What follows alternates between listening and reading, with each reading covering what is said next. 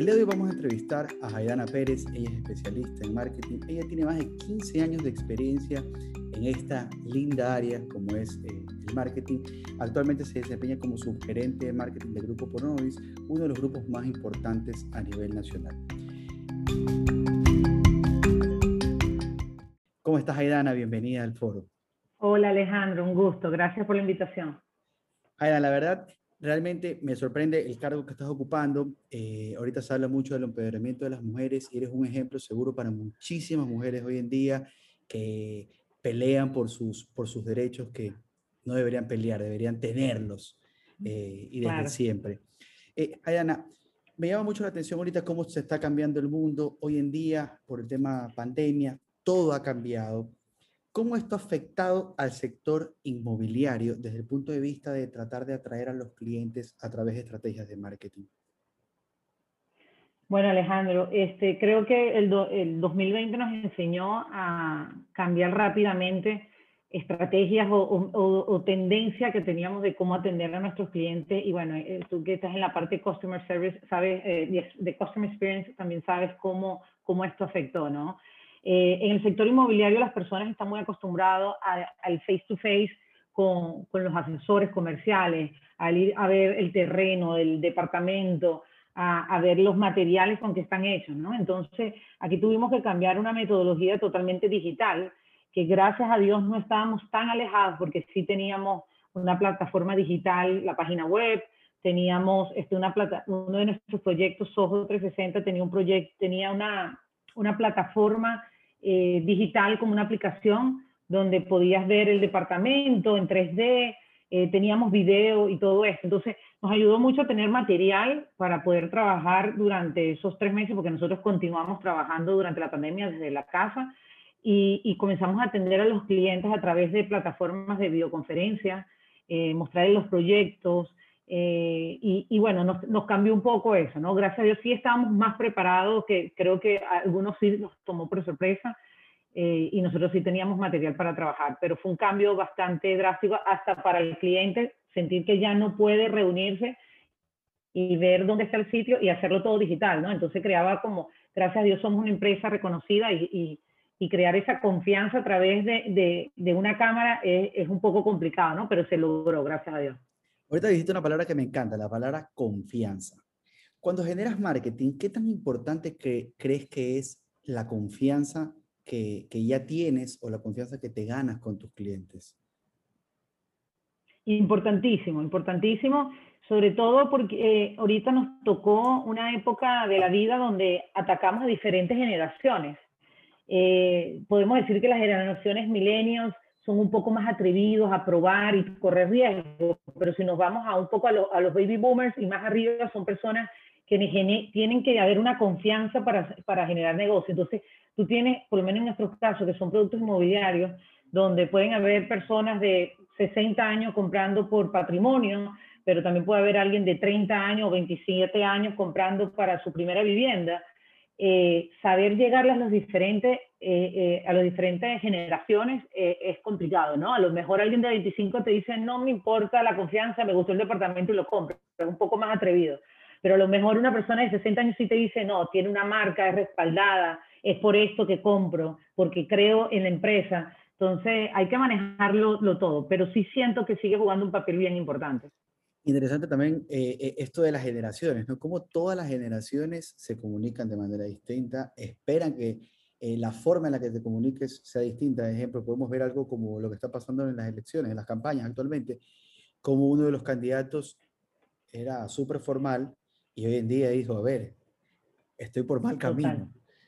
Entonces, eh, me imagino que igual a ustedes les toca transformarse y también adaptar cada estrategia, independientemente del producto, a cada segmento específico por un canal diferente. ¿Cómo logras llevar a cabo esto? Porque me, imagino que tienen varios proyectos para diferentes tipos de, de, de, perfiles, unos playeros, por ejemplo, el, Caribao, o no sé si, si es ustedes, eh, unos locales comerciales, unos que son, y, es, y aparte atacar a los baby boomers, a los Z, a los millennials? Eh, ¿Cómo logras empatar toda la estrategia y llevar a cabo eh, esto para que le llegue a todas las personas que ustedes quieren llegar? Sí, eh, claro, cada proyecto está diseñado para, para, por decir así, un target o un buyer persona específico, ¿no? Nosotros, por lo menos ahí hablaste de uno de nuestros proyectos que es Caribao, pero también tenemos el proyecto Sotonovo, que es un proyecto de mucho lujo en, en San Morondón, donde es un target de personas adultas que están buscando ya una, eh, su, vivienda un poco a lo mejor eh, cómoda, de lujo, pero ya no quieren esas casas grandes a lo mejor donde vivían, porque bueno, ya la edad le afecta, ya no, no quieren estar en, una casa tan grande. Entonces, es, es, exactamente eso, comunicarnos hacia la persona y, y, las redes sociales nos han enseñado eso, a hacer más personalizada la comunicación. Hace muchos años la comunicación tenía que ser general y era como que tener una, una bazooka y, tratar de, apuntar a la mayor cantidad de personas. Ahorita tenemos que estar con sniper, yo lo identifico así. este, ir buscando a la persona y saber que este target persona lo que busca es este, comodidad. Entonces hablarle de eso, hablarle de que está en un sitio seguro, cómodo. Eh, las personas que, que, están buscando caridad por entretenimiento, venderle que es, un, que es un resort, que ahí va a tener todas las comodidades para todas las edades. Entonces, es ir por núcleo, por segmentación. La segmentación, cuando empezó el marketing, era algo, lo hablaban, pero no pensábamos que iba a ser, llegar a ser tan específico, a usarse para las estrategias tan específicos. O sea, e, eso es lo que nos ha ayudado el marketing digital, sobre todo, a, a hacer, ¿no? lo que dices es fantástico. No mencionaste, o sea, eh, solo en el producto de Sotonovo mencionaste el tema de la edad pero hoy hablabas de la diversión, hablabas de la comodidad, hablabas de eh, aspectos psicográficos, no eh, que lo que siempre hace todo el mundo. ¿Cuánto gana hombre o mujer? Y, y por ahí otro dato que, que, realmente no te permite saber si tu cliente es el específico. Y el buyer persona, realmente para todas las personas que nos escuchan, es una herramienta que tienen que desarrollar.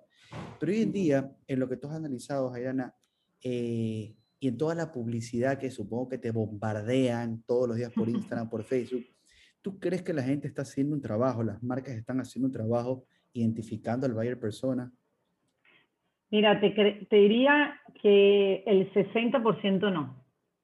A mí este, me llega mucha publicidad y bueno, como tú dices, por ser persona del medio y uno sigue mucha, muchas empresas, uno sigue muchos eh, sí, muchos links de empresas, ¿no? Entonces te comienza a llegar la publicidad, este, pero por ejemplo, a mí me ha llegado publicidad de, de, invierte en Miami. Y ojo, o sea, seré yo un target para invertir en Miami, a lo mejor si yo estoy viviendo en, en Ecuador, o, o sea, está bien apuntar hacia, hacia, hacia mí, ese tipo de cosas. O sea, ¿qué, qué, qué aspectos están tomando de mí, de, de, de mí que los hace ser eh, un target. Una vez también me pareció una publicidad de Argentina, o sea, nada, nada que ver, o sea, ahí es donde es tan importante el acompañamiento de un experto, sobre todo la persona que te hace la pauta, tiene que ser una persona experta. Ahorita, de verdad, lamentablemente, el marketing se ha visto, hay como que personas que todo el mundo cree que hace marketing, todo el mundo cree que hace eh, eh, planificación digital, y no todo el mundo lo sabe hacer, no todo el mundo lo sabe hacer, porque Claro, estas plataformas, Facebook, Google, te ayudan a hacerlo sencillo. Lo ves y tú dices, esto es sencillísimo. Ahí es donde, donde está lo sencillo, al fondo está lo difícil, ¿no? O sea, de cómo las cosas no son tan sencillas, porque tú puedes hacer una segmentación bien amplia y le estás llegando a muchísimas personas, pero a lo mejor si te vas a un mercado más específico, llega justo a la persona que tú quieres llegar. Entonces, es entender eso y, y eso, este, de verdad que hay que trabajarlo. Yo soy de las personas que creo que que siempre tienes que trabajar con tu planificador de pauta en identificar intereses, en buscar cómo se complementa con tu, con tu valle persona y si tienes productos diferenciados, aún más por proyecto, ¿no? Que es el caso de nosotros. Em, sí. Claro, eh, lo que dices, realmente hay mucha, hay mucha vanidad, se habla de la vanidad digital, que las empresas piensan que mientras más personas te ven, uy, eh, qué bacán cuando finalmente, ¿cuántos te compraron? Te vieron 3.000, ¿cuántos te compraron? Ni uno. Hubieses invertido lo mismo, te veían dos, por ejemplo, que no te ven dos. Y te compraba uno. Y te compraba uno. Totalmente. Pero la vanidad, no sé en qué momento, me estoy leyendo un libro que se llama eh, Human On Off. No me acuerdo cómo se llama el, el, autor del libro. Y en el primero habla, eh, es un, es un eh, alfabeto, entonces empieza con la A y dice abrazos y habla de cómo el humano ya no da abrazos y ya no espera abrazos, espera un like, espera un comentario en Facebook, un comentario en Instagram. Dice, ¿en qué momento la humanidad dejó de ser humana y se volvió una, una sociedad digital? Eh, y sí, me pasa, justamente en la agencia a veces decimos, no, hay que hacer un levantamiento de mercado. Ah, ¿cómo lo vas a hacer? Ah, mira, la estrategia es esta, eh, de esta forma la tabulamos, vamos a usar diferentes herramientas, aquí, acá. Ah, pero eso es bien fácil. Y, casi, casi que te dicen, lo puede hacer mi sobrino. Oye, son cosas complicadas, uno estudiaba para hacer esas cosas, eh, hay herramientas, hay técnicas, usas un, hay un, eh, personas que estudian el comportamiento del ser humano, hay psicólogos, hay diferentes aspectos a considerar, pero hay un tema de vanidad y siempre digo, eh, la gente se debe dejar llevar por, el, por cuántas personas te ven y realmente, y no realmente por qué es lo que quieres lograr con la pauta que estás haciendo. Y ahí empieza el problema, cuando tienes definido el objetivo. Total. Totalmente de acuerdo contigo. Y una pregunta, hablando, ya veo que te gusta un poco el tema de experiencia de cliente, eh, el tema del Customer Journey, ustedes lo han trabajado, ¿crees que es importante hoy en día para las empresas? Eh, hay empresas que sí, que lo trabajan, pero lo trabajan en una parte muy, muy simple y en un momento de crisis se perdió el Customer Journey. Entonces, eh, me, ha pasado, la vez pasada fui al cine, todo bien en el cine, todo está de maravilla cuando las cosas funcionan bien. Se fue la luz, nadie sabía qué hacer nadie sabía qué decirte, nadie sabía si te dan una entrada a evento, regresa mañana, nadie sabía, ninguna política estaba definida. Entonces, lo que te quería preguntar era, eh, las empresas inmobiliarias, siendo un, producto que digamos eh, es de mucho enganche, pero es un producto muy personal, o sea, tienes que desarrollar la venta, necesitas un customer journey muy específico o, o, un poco abierto el Customer Journey que ustedes desarrollan? Sí, mira, el Customer, eh, y es un excelente punto, porque en nuestro caso nosotros vendemos proyectos, o sea, son que tú compras ahora una planificación, un proyecto que queremos eh, construir y se entregará en cuatro años. Entonces, quiere decir que nuestro cliente es nuestro cliente por cuatro años, no es una compra rápida. Eh, al menos que el producto esté terminado, ¿no? Que ya el edificio está levantado y lo que me quedan son las unidades y, lo que estoy vendiendo es para entrega inmediata. Pero la mayoría de nuestros clientes pasan tres, cuatro años con nosotros. Sin duda, en cada etapa debemos desarrollar el, Customer Experience y, lo, trabajamos. O sea, trabajamos en la etapa de compra, en la etapa de cobranza, cuando está pagando sus cuotas, eh, tener ese acercamiento con el cliente, porque es, cuatro años, casi que hay, relaciones que duran menos de cuatro años, esta relación dura cuatro años. Entonces, es hacerle ese acompañamiento y siempre hay, hay puntos de mejora, siempre hay, eh, y eso estamos constantemente evaluándolo, ¿no? Este año 2021 es una de nuestras iniciativas eh, más fuertes, trabajar el Customer Experience y trabajarlo como, como, como un objetivo primordial, pues, porque nos preocupa, no, nos preocupa o no nos preocupa, nos interesa que nuestros clientes sean bien atendidos, que se sientan bien eh, eh, comprando en nuestros proyectos y que sea en el futuro una persona que compra su, su, próximo patrimonio o compra su próxima vivienda con nosotros, ¿no? Entonces sí se trabaja, sí se trabaja.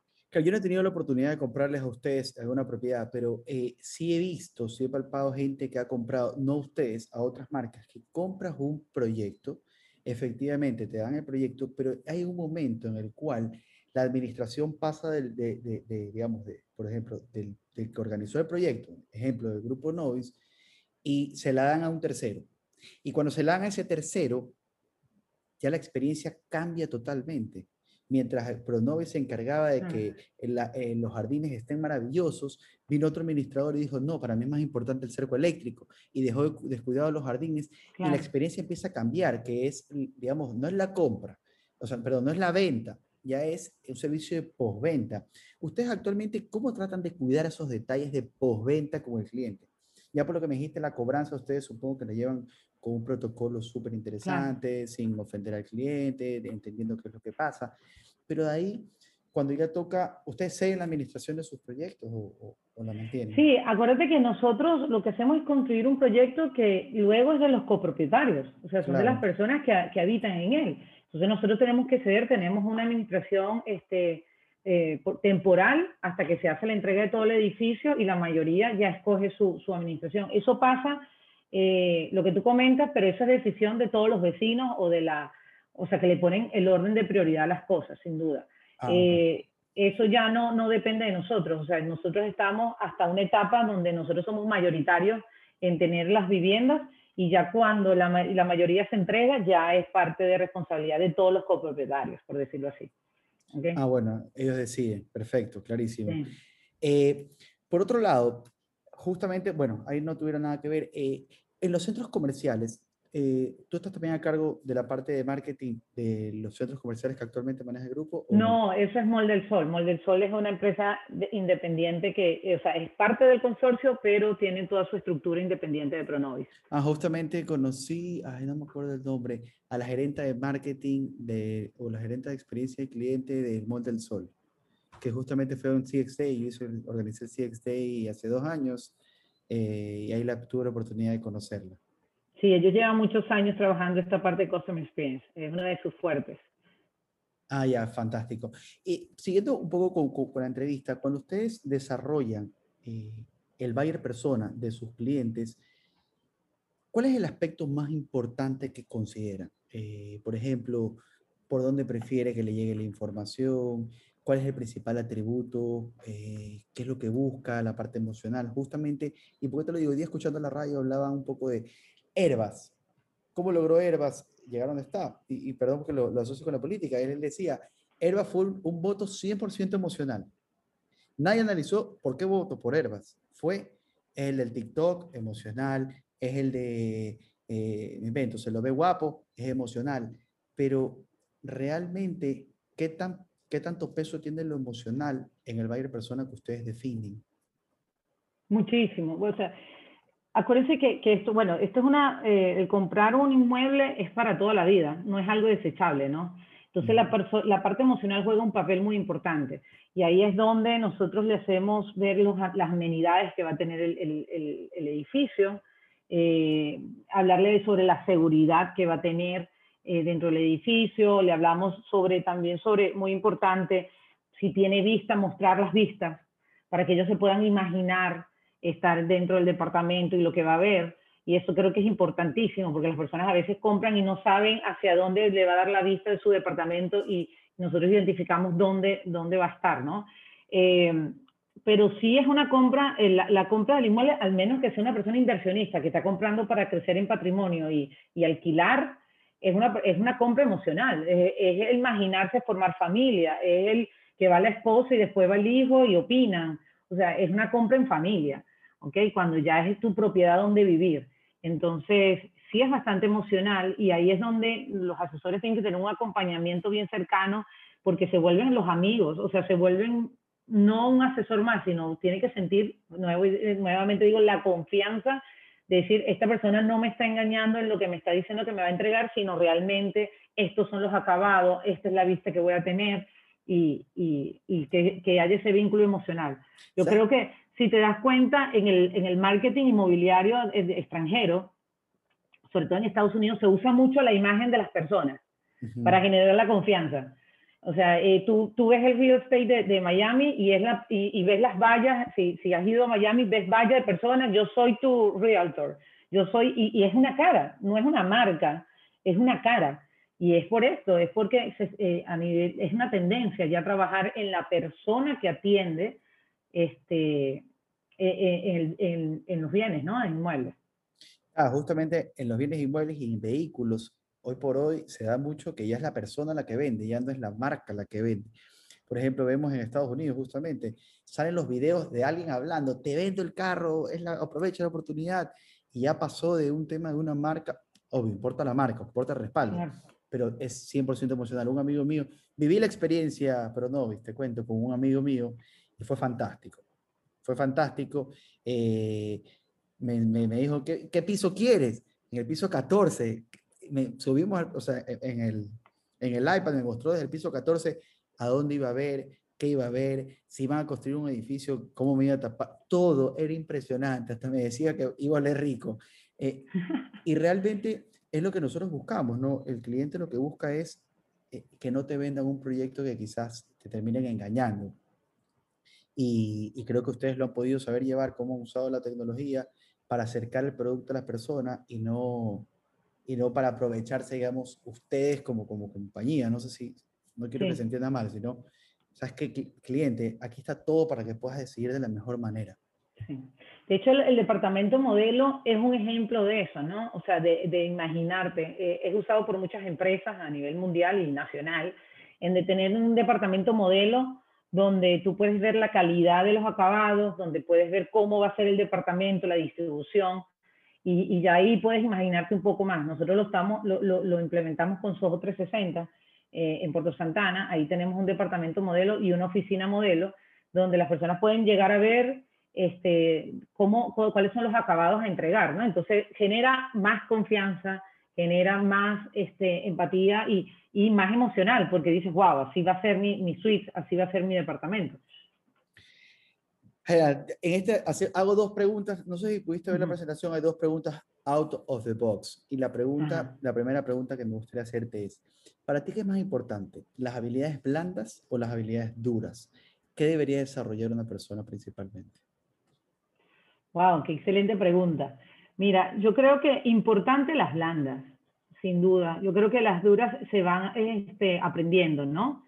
Este, las vas perfeccionando, pero las blandas es algo que también es de mucho sentido común, mucho el, ser humano, ¿no? la, personalidad, la parte de, de, de, de, esa empatía y esa parte emocional, ¿no? Entonces sí creería que una la va formando con el tiempo y si hay de las personas que siempre hay que capacitarse, o sea, nunca he considerado que que uno viene, uno sale de la universidad, trabaja por muchos años y tienes el 100% de los conocimientos, o sea, el continuo capacitarse tienes que hacerlo.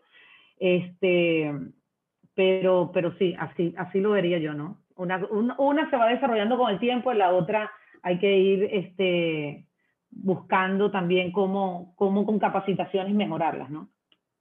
Claro, yo también estoy 100% de acuerdo en habilidades blandas, siempre. Las habilidades duras las terminas aprendiendo tarde o temprano y finalmente quien es dedicado va a superar a quien tiene eh, el don. La otra pregunta, esta creo que va a ser un poco, te va a hacer pensar un poquito más. ¿Qué frase te gustaría que esté, en, que, que, todos los ecuatorianos puedan leerla? Que todos los ecuatorianos puedan leerla y, y, recordarla siempre. Wow.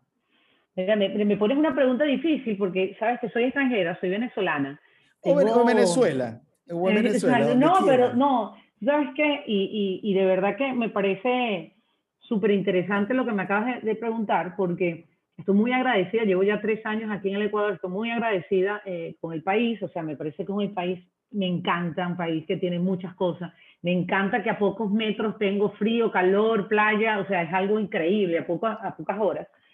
Eh, y la gente eh, es muy cálida, es muy, muy, muy, muy buena gente. Eh, me siento muy en casa, como quien se dice. O sea, de verdad que migrar no es fácil y, y migrar en Ecuador me lo ha hecho más fácil. O sea, que qué bueno. Pero si, si tú me dices este, un mensaje, sin duda, yo creo que, que este año es bien importante para ustedes. Y un, un, mensaje es no piensen en lo que me dan ahora, lo que me prometen ahora, es piensen en futuro. Ustedes tienen un futuro increíble si siguen trabajando en equipo, si siguen trabajando con cordura, pero una mala decisión, o sea, y te lo dice de, de, o sea, te lo digo de la voz de experiencia de un país donde cometieron malas decisiones y, mira cómo estamos, ¿no? Entonces, sí, no, no voy a decir este, personas, por decirlo así, pero sí que piensen mucho eh, y no llevarse por impulsividad emocional en un voto, porque creo que la emoción aquí no es un buen papel, sino hay que ser bien pensante en, en, la toma de decisión por quién votar, ¿no? Entonces creo que, que, que, eso es un mensaje que yo dejaría, miren, miren, la, miren a los vecinos, como quien dice, ¿no? Este, y no cometan los mismos errores. Aquí, aquí sí hay que aprender de los errores ajenos. Sí, justamente eh, eso, eso que, dijiste, eh, la vida es tan corta para vivir siempre de tus propias experiencias. Hay veces que mira al vecino, mira a tu amigo, mira qué es lo que está viviendo. Eh, en mi oficina, te cuento, yo tuve los tres jefes de mi oficina el año pasado, eran venezolanos. El jefe administrativo era venezolano, había sido jefe financiero administrativo del Poliedro de Caracas por como por 14 años. Otro había trabajado en Deloitte, Venezuela, como siete años, era un, era un contador junior. Y la otra era una ingeniera agrónoma, pero que no tenía trabajo y, y, se montó en mi equipo de call center. Los tres excelentes, o sea, excelentes, mientras que quizás porque ya sufrieron o han vivido algo que le falta vivir la ecuatoriana para que realmente empiece a valorar y un poco respetar a las personas que tienen una distinta posición o, no sé cómo decirlo, pero hay, hay, mucho odio contra las personas que dan trabajo cuando no debería ser así. Eh, pero lo que tú dices. Sí, ojo, mira, eh, en estos días, no sé si conoces al actor Edgar Ramírez. No. Es, él, él, es un actor venezolano que está en Hollywood ahorita, está haciendo varias películas en Hollywood, en Netflix, acaba de, eh, acaba de inaugurar una. Ya, pero bueno, Edgar Ramírez es un venezolano que salió a trabajar en, en Hollywood y él, él tiene un mensaje claro y en todas sus películas él nombra a Venezuela de alguna manera, o diciendo que él es venezolano, o nombrar o que aparezca una imagen. Eso fue una promesa que él hizo con, con, el país cuando migró, por decir así, ¿no? Este, pero lo interesante que hace poco en una entrevista dijo es que los venezolanos que estamos afuera hagamos la mejor Venezuela donde nos tocó estar.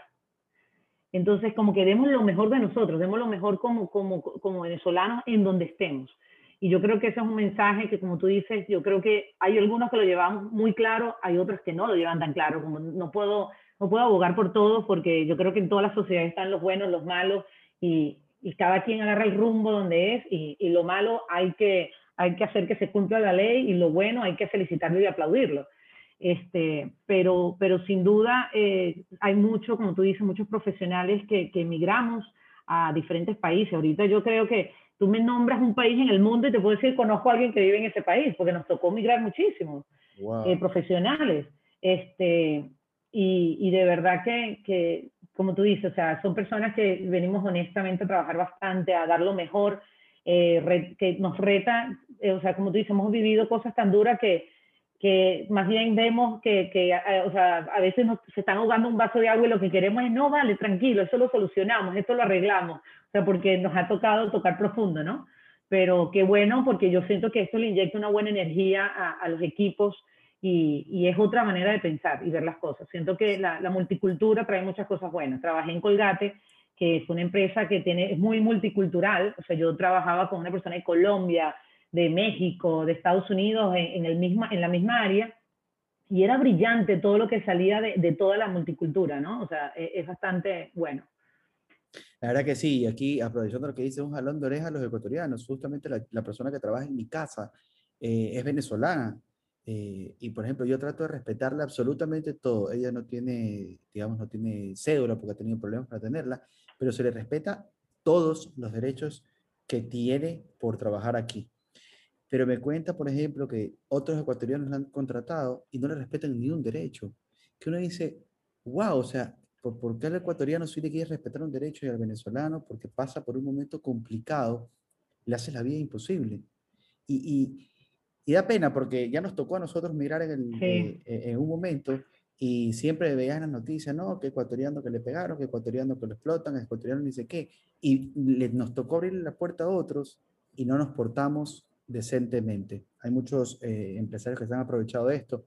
Ah, consigo uno que es venezolano y págale menos, cuando, cuando no va por ahí la contratación. Claro.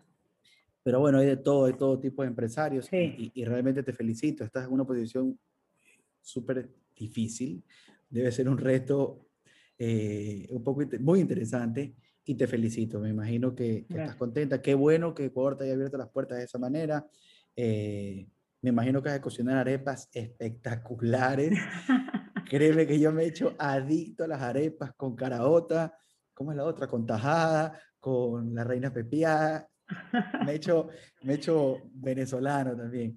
Eh, y te agradezco por tu tiempo. Eh, para terminar, Jaidana, me gustaría que nos dejes un mensaje a las personas en marketing, a las personas que, que estén eh, quizás en marketing inmobiliario o en marketing en general, ¿qué les recomiendas? ¿Qué les recomiendas hacer siempre en sus estrategias?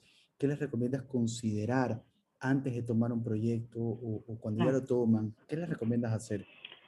Mira, yo creo que la primera recomendación que yo doy siempre cuando me preguntan qué le recomiendas a, a un colega, a un marquetero, es que no somos nosotros quien compramos, no es lo que nosotros queramos, es lo que la gente quiere, lo que tu público quiere o lo que tu target quiere. A veces no, nos olvidamos de eso y decimos, es que yo no compraría un departamento ahí. Bueno, es que no es para que tú lo compres. Y ahí, ok, ok, o sea, como que volver a... Y, y de verdad que eso es el, el top uno de las recomendaciones. Olvídate que tú no eres el cliente, el cliente es otro. ¿Ok? El cliente es otro y tienes que colocarte en la posición de esa persona, no que él se coloque en tu posición. ¿Ok? Este, Yo creo que eso es uno de, de, los consejos más importantes. Otro de los consejos importantes, rodéate de personas que tengan conocimiento y que te aporten conocimiento a tu estrategia. No ser egocentrista en decir, yo me la sé toda porque yo tengo 15 años trabajando en marketing, imagínate, trabajé para Colgate Palmolive, yo debo saberlas todas. No, constante aprendizaje, constante aprendizaje este, con las personas que te rodean. Este, marketing no está escrito. Sabes que yo soy ingeniero industrial, imagínate, yo soy ingeniero industrial pero cuando me pasó, está, trabajé en Pepsi en la parte industrial, pero regre, cuando voy a Colgate, me dan la oportunidad en marketing. Y yo decía, ingeniero industrial, ¿por qué yo en marketing? Y ahora lo entiendo y me encanta, me encanta el área. Este, y imagínate si, si, o sea, si yo me hubiese bloqueado, yo estoy ingeniero industrial, yo tengo que estar en producción, control de calidad, y no me hubiese abierto a conocer esta nueva experiencia de, del área de marketing y verlo lo que hay, o sea, por algo me contrataron a mí y, yo digo, algo siempre tiene alguien que agregar, pero hay que hacerlo con mucho atino, ¿no? O sea, porque como te digo, al creer que todo el mundo puede opinar en marketing, opinamos sin, sin piedad, ¿no? Sin, sin, darle un poquito de, de, de, raciocinio a lo que estamos diciendo. Entonces, sí creo que todo el mundo aporta. Yo, yo siento que el marketing no está escrito, no es, no es 2 más 2 es 4, como eh, en ingeniería todo es matemáticamente calculado. Aquí nadie sabe quién tiene la razón, como que dice, puede ser que algo funcione y puede que no. Y lo rico del marketing, y, y hay mucho es que tú, es de intentarlo y volverlo a intentar. O sea, no, no todo está escrito. Tú puedes intentar algo y dio resultado, intentas otra cosa y da mejores resultados, pero no dejar de intentar, porque creo que ese es el fracaso del marketero, el, de, el pensar ya yo las intenté todas, ya yo conozco a mi consumidor, esto es lo que él quiere, esto es lo que hay, esto es lo que voy a hacer, y ahí es donde mueren los grandes marqueteros, ¿no? No pudiste haber cerrado mejor, créeme que hasta te aplaudiría, la verdad que espectacular, eso de el cliente es quien decide, ponte la pies del cliente. Los dueños dicen, a mí me gusta así. ¿Qué importa cómo te guste, por Dios? Le tiene que gustar al cliente. Jaina, te agradezco un montón por tu tiempo. Eh, muchas gracias por compartir. Eh, y, bueno, eh, espero igual otro día poderte volver a entrevistar. Siempre me gusta entrevistar a gente de un nivel interesante como el tuyo, de profesionalismo y gente que tenga que aportar a los demás para poder cambiar el mundo. Te agradezco un montón.